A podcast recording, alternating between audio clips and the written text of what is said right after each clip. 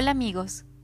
En el episodio pasado estuvimos identificando las filosofías destructivas que se han apoderado poco a poco de nuestros pensamientos, pero que con una buena determinación y esfuerzo podemos empezar a erradicar de nuestra vida. Vale la pena preguntarnos entonces si en medio de todo este ambiente moderno sigue siendo importante Jesús. La filosofía de Cristo es muy distinta a las filosofías predominantes de la cultura actual. Es más, podríamos decir que es completamente opuesta. El ser humano está en una constante búsqueda de la felicidad.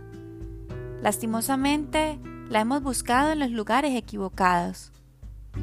Hemos confundido felicidad con placer, con posesiones materiales, poder o con el camino más fácil, Influenciados por el hedonismo, el individualismo y el minimalismo, hemos conseguido una aparente felicidad, pero que es momentánea. Como resultado, no solamente dejamos de satisfacer nuestro deseo, sino que experimentamos sentimientos de desdicha y de frustración.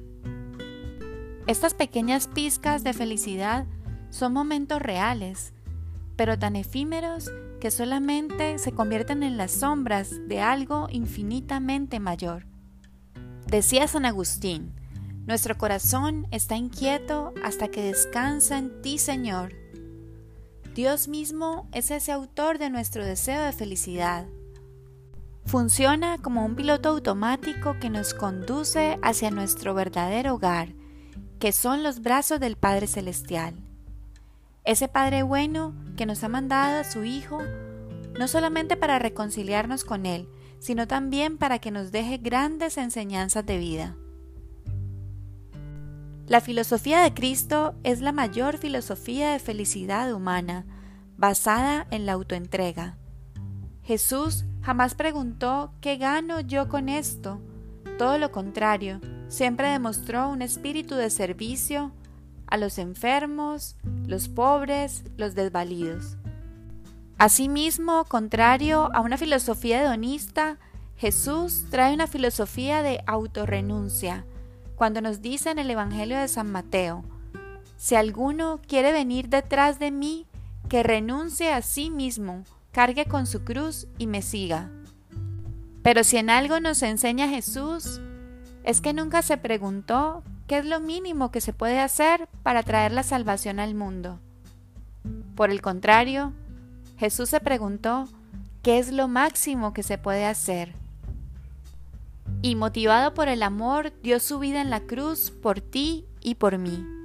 En un mundo que nos enseña que la felicidad es hacer lo que quiero, cuando quiero y donde quiero, Jesús viene con su enseñanza para una vida de disciplina y discipulado. Cuando Jesús se aparece a sus discípulos en Galilea después de haber resucitado, les dice, vayan y hagan discípulos en todos los pueblos. No les dice hagan seguidores, porque fácil es ser seguidor, pero ser discípulo es ser estudiante, es decir, ser humilde, ser dócil, estar abierto siempre a aprender y a escuchar. Dice el Evangelio de Juan capítulo 10, versículo 10. Yo he venido para que tengan vida y la tengan en abundancia. La vida y las enseñanzas de Jesucristo nos invitan a acoger una disciplina vivificante. Y cuando hablamos de disciplina, podemos conseguir una vida en plenitud. La vida de todo ser humano está enmarcada por cuatro aspectos principales. El físico, intelectual, emocional y espiritual. ¿Qué pasa cuando aplicamos la disciplina a todas las áreas de nuestra vida? Cuando nos preocupamos por comer bien, dormir bien, ejercitarnos, tener buenas relaciones interpersonales, asimismo por crecer no solamente en conocimientos, sino también espiritualmente, podemos decir que estamos prosperando. El ser humano prospera con disciplina, ¿y tú prosperas o únicamente sobrevives? La disciplina no nos esclaviza u oprime, todo lo contrario, nos libera. Hemos vivido presos, esclavizados por caprichos, anhelos, adicciones y fijaciones, con una noción superficial de libertad.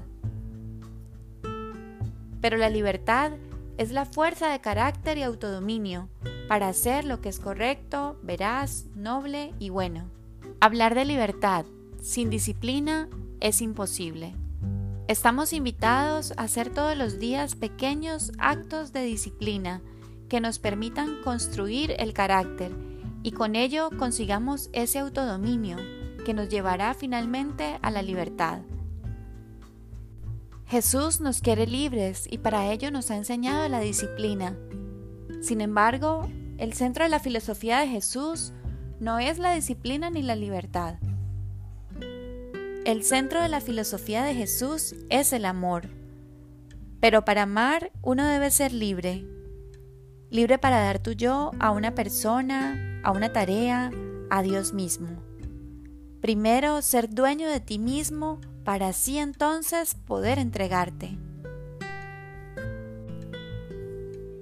Esa libertad, que no es más que poseerse a sí mismo, se convierte en un prerequisito para el amor y se obtiene únicamente por medio de la disciplina. Jesús ha sido y será el hombre más influyente en la historia. Él vino para liberarnos, pero también para dejarnos la clave de la felicidad. Hoy, más de dos mil años después, Jesús sigue siendo camino, verdad y vida. ¿Qué tal si dejamos de buscar pequeños charquitos de felicidad y tomamos el camino correcto? Aún estamos a tiempo. Dios te bendiga y te veo en el próximo episodio.